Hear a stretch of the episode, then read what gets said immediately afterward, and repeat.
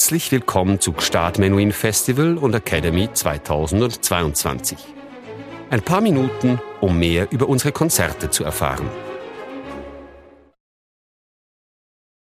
Sinfonia por el Perú und Juan Diego Flores. Wie das berühmte venezolanische El Sistema will auch die Sinfonia por el Perú große Musik zu denen bringen, die sonst keinen Zugang zu ihr haben – indem sie ihnen ermöglicht, Musik in einer Gruppe, einem Orchester zu machen und so als sozialer Kit zu wirken. Das 2011 von dem berühmten peruanischen Tenor Juan Diego Flores ins Leben gerufene Programm setzt in erheblichem Maße auf dessen Bekanntheit. Für die talentiertesten dieser angehenden Instrumentalisten, die stolz auf ihre Wurzeln sind, bietet sich hier die Aussicht auf die Teilnahme an fantastischen internationalen Tourneen und die Gelegenheit, die Stimme Perus mit Programmen, die die lateinamerikanische Folklore aufs Beste zur Geltung bringen, in die ganze Welt zu tragen.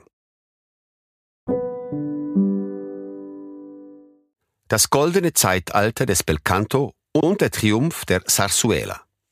Belcanto bedeutet wörtlich schöner Gesang. Doch so einfach dies gesagt ist, es gehört eine ganze Menge zum Belcanto. Etiketten wie diese sind praktisch, stoßen aber auch an ihre Grenzen. Der Begriff taucht erstmals auf, als die italienische Barockoper, von Neapel und anderen Zentren ausgehend, im 17. Jahrhundert schlagartig ganz Europa erobert. Anders als es sich ihre Vorgänger wie Claudio Monteverdi vorgestellt haben, legt es diese Kunstform nicht darauf an, sich der im Mittelalter und in der Renaissance vorherrschende Polyphonie unterzuordnen, indem sie die Stimme, die Melodie ganz in den Dienst des Dramas, des Textes stellt, sondern sie kultiviert den Gesang um seiner selbst willen. Das ebenso erschreckende wie faszinierende goldene Zeitalter der Kastraten hat begonnen.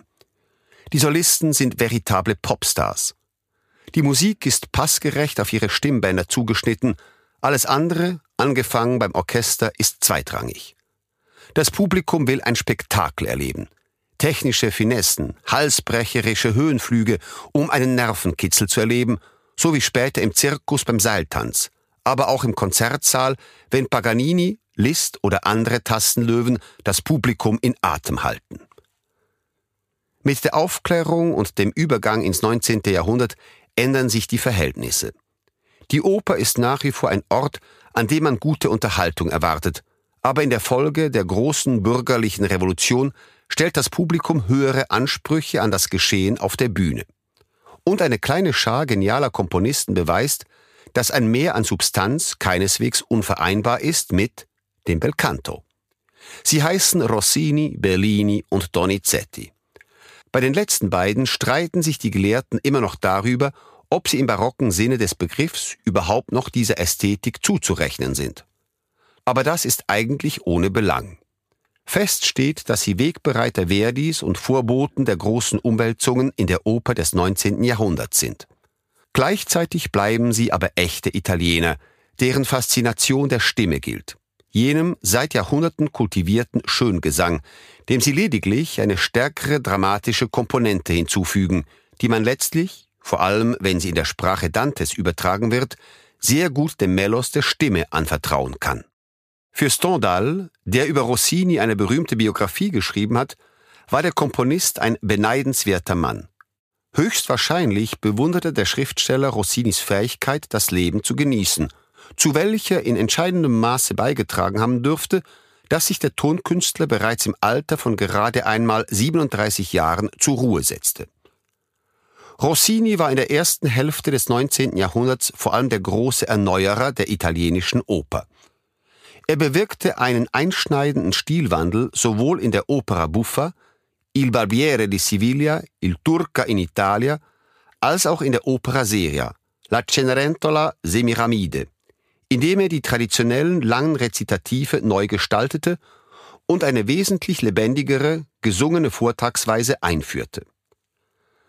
Dass Rossini im Tour d'Argent in Paris Stammgast war und der Küchenchef Camille Moisson sein berühmtes Tournedo-Rezept nach ihm benannte, ist eine andere Geschichte, die der Komponist dann auch in seinen berühmten Péché de Vieillesse, Alterssünden, musikalisch zum Ausdruck gebracht hat, nachdem er im vorgerückten Alter wieder zum Komponieren zurückgefunden hatte. In jener Phase entstanden auch einige seiner großartigen geistlichen Werke, Stabat Mater, Petit Messe Solennelle. Die Rivalität, die Ende der 1820er und Anfang der 1830er Jahre zwischen Vincenzo Bellini und Gaetano Donizetti besteht, zeigt auf eindringliche Weise, was der Belcanto noch zu leisten vermag, wenn man ihm die so wichtige dramatische Komponente nicht verweigert. Donizetti, der seit den späten 1820er Jahren in Neapel Triumphe feiert, ist ein sehr vielseitiger Komponist, der die Stimme in allen Registern voll zur Geltung bringt, ja selbst in anderen Sprachen. In La Fille du Régiment bringt er uns zum Lachen, auf Französisch. In L'Elisir d'Amore rührt er uns zu Tränen, auf Italienisch. Und in Lucia di Lammermoor lässt er uns erschauern, wenn die blutüberströmte Heldin ihre Wahnsinnsarie anstimmt. Auch wenn er den Triumph der Lucia nicht mehr erlebt, da er 1835, gerade einmal 34-jährig, in Paris verstirbt, erweist sich die von einem breiten Publikum begrüßte schöpferische Auseinandersetzung für den vier Jahre jüngeren Bellini als starke Antriebskraft. Bekanntlich sind es die ersten Bühnenerfolge Donizettis, so etwa Anna Bolena 1830 in Mailand, die ihn dazu veranlassen, La Sonnambula mit der Begründung in Angriff zu nehmen, dass auch er in der Lage sei, eine große romantische Oper zu schreiben. Die ein Jahr zuvor am Teatro La Fenice uraufgeführte I Capuletti e i Monitecchi lässt bereits die Ausdruckskraft erkennen. Basierend auf den Novellen des Bischofs von Agen, Mathieu Bandello, und nicht auf Shakespeare-Stück, enthält das Werk alle Zutaten für den späteren Erfolg von Norma und I Puritani.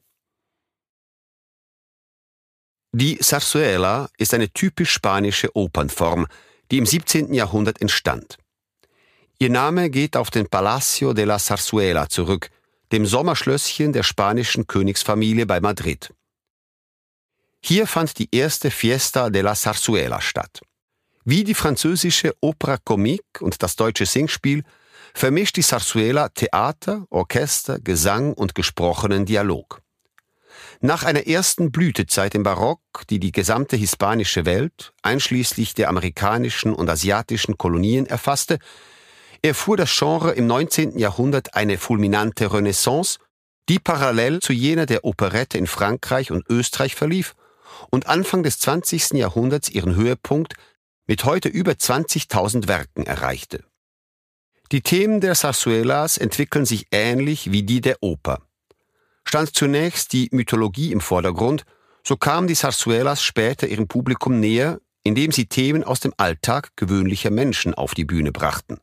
Zu den wichtigsten Autoren, die sich in diesem zweiten goldenen Zeitalter hervortaten, gehören Jerónimo Jiménez, der eine Ausbildung in Paris genoss, und große Persönlichkeiten des spanischen Klassizismus wie Manuel de Falla oder Joaquín Turina beeinflusste, die stilistischen Übereinstimmungen zwischen seiner Tempranica und de Fallas La Vida Breve sind nicht zu übersehen. Und Pablo Sorosabal, der dem Genre einen ganz eigenen baskischen Touch verlieh.